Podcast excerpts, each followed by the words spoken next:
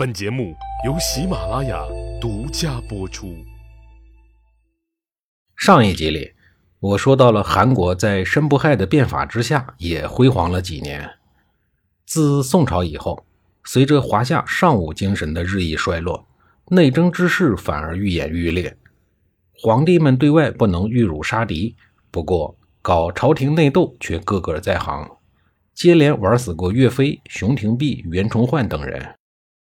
当然了，客观而言，在专制年代，一国之君如果不通权谋之术，是做不了长久江山的。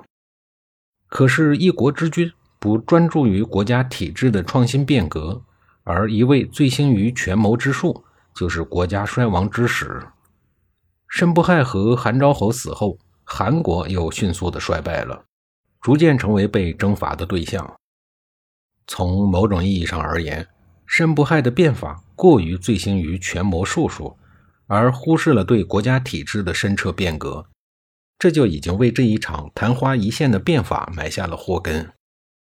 不过，在申不害和韩昭侯在世的时候，这些缺陷还暂时没有表现出来。等到韩昭王的儿子继位以后，虽然他是韩国历史上第一个称王的国君，但王号并不能阻止韩国的沉沦。反而给韩国带来了更多的灾难。韩宣王先是配合魏国人公孙衍组织了一场五国相王。五国相王事件一出，就意味着周王室的脸皮那就真是一丁点都不剩了。以前只有一个王国，那就是周，而现在诸侯里稍微大一点的国家都已经是王的称号，就连中山国也成为了王国。大家都是王了，在对待周王室的时候，就再也不用恭恭敬敬的了。五国相王之后，五国同盟首先要对付的就是秦国。联军攻打秦国失败以后，秦国立刻展开了报复。在修鱼之战中，联军再次失败，韩国这一次损失了三万六千名战士，主将申差还被秦国人给俘虏了。韩宣王指望楚国人帮忙救韩国。结果，楚怀王表面上说帮忙，暗地里却看热闹，眼睁睁地看着秦国在暗门之战中猛揍韩国。在秦国人的武力胁迫下，韩国只好背弃了中原联盟，投靠了秦国，跟着秦国张牙舞爪，四处的招人恨。公元前三幺二年，韩宣王去世了，这就是他的一生。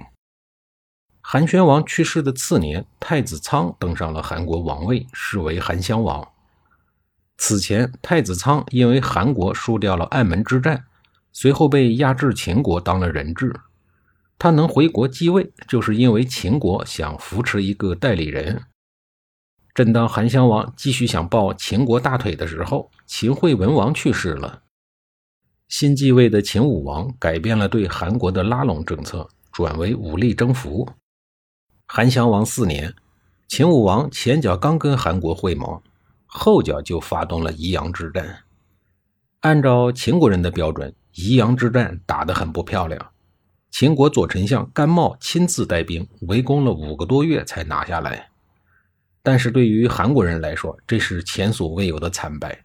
六万韩国士兵阵亡了，秦军扩地到洛阳以西，而原本说好的要来救韩国的楚军，竟然趁机和秦国人达成了协议。并夺取了韩国的新城，设立了边郡。随着宜阳和新城两大城池的沦陷，韩国失去了三川郡，只剩下了原先三分之二的地盘。紧跟着，楚军围攻韩国的雍氏城，但是遭到了城内军民的坚决抵抗，楚军一时也难以攻克这座城池。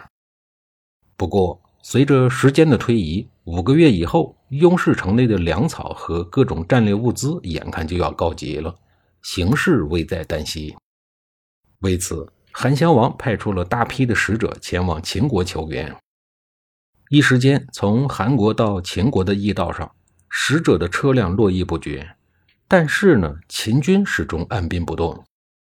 不久。韩襄王又派出了形象俊朗、帅气的上敬为使者，再一次的出使秦国。上敬来到秦国以后，得到了秦王的召见。他对秦王说：“韩国对于秦国来说，无异于一道天然的屏障。如果秦国征讨其他的国家，韩国就是秦国的一支先锋部队。现在韩国危急，秦军却隔岸观火，不伸出援助之手去救助韩国。常言道：“唇亡齿寒。”一旦韩国灭亡，难道秦国就能高枕无忧吗？请大王您三思。秦王的母亲宣太后芈八子听到了上进的话以后，说：“韩国的使者来了那么多，只有上先生您能把话说得明白。”于是召上进单独会面。宣太后对上进说：“我服侍惠王的时候，惠王把大腿压在我的身上，我感到了疲倦，不能支撑。但他把整个身子都压在我身上的时候，而我却感觉不到重，这是为什么呀？”因为这样对我来说比较舒服。秦国帮助韩国，如果兵力不足、粮食不多，就无法解救韩国。要知道，出兵解救你们韩国的危难，我每天要耗费数以千计的银两，难道就不能让我得到一点好处吗？这秦国太后的外交方式是不是让您大跌眼镜啊？年轻美艳的宣太后说的这一段令人想入非非的话，可不是我杜撰的啊！《战国策》里，楚为雍氏五岳记载的清清楚楚，不信你们自个儿翻书去。上晋早已经脸红到了脖子根，他万万没有想到秦国的太后会和他一个外国使臣讨论性姿势的问题，他早早打好的各种副稿都用不上了。满头大汗的上晋也不知道该如何应对宣太后的段子，情急之下，他只能回答说：“太后您放心。”臣一定回去禀报韩王，随后就落荒而逃了。上晋回到韩国，立刻把宣太后的话如实向韩襄王做了禀报。韩襄王决定再派张翠出使秦国。张翠一上路就推说自己有病，所以他每天只走一个县的路程。好不容易到达了秦国，秦国的左丞相甘茂问他：“先生抱病前来求援，可见韩国一定是万分危急了。”没想到张翠不慌不忙地回答说：“韩国还没有危机，但是快要危机了。”甘茂不明白他的意思，就说：“我们对韩国的战争形势无不了如指掌。现在先生居然说韩国还没有处于危急的状态中，你这不是有意的欺骗我们吗？”甘茂说这个话还是有底气的。前些年就是甘茂带兵攻打了宜阳，斩首了六万的韩军。张翠笑了笑，镇定自若地回答说：“如果我们韩国的形势危急到已经无法自保的地步，早就投降楚国了。臣哪儿还能来出使秦国呀？”甘茂听完以后，连忙说：“先生不用说了，我明白了。”于是甘茂入宫求见秦王，并且对秦王说：“韩国的大权目前掌握在公众的手里，因为有秦国作为后盾。”所以公众才敢命令韩国的军队长时间的抵抗楚军。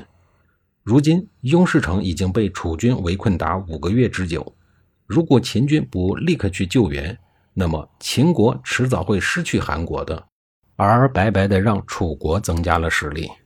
一旦楚国和韩国结成同盟，魏国也会随之加入他们的行列。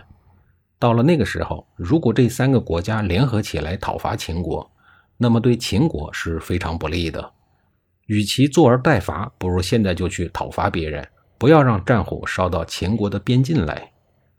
下一集里，我继续给您讲述秦国的下一步行动。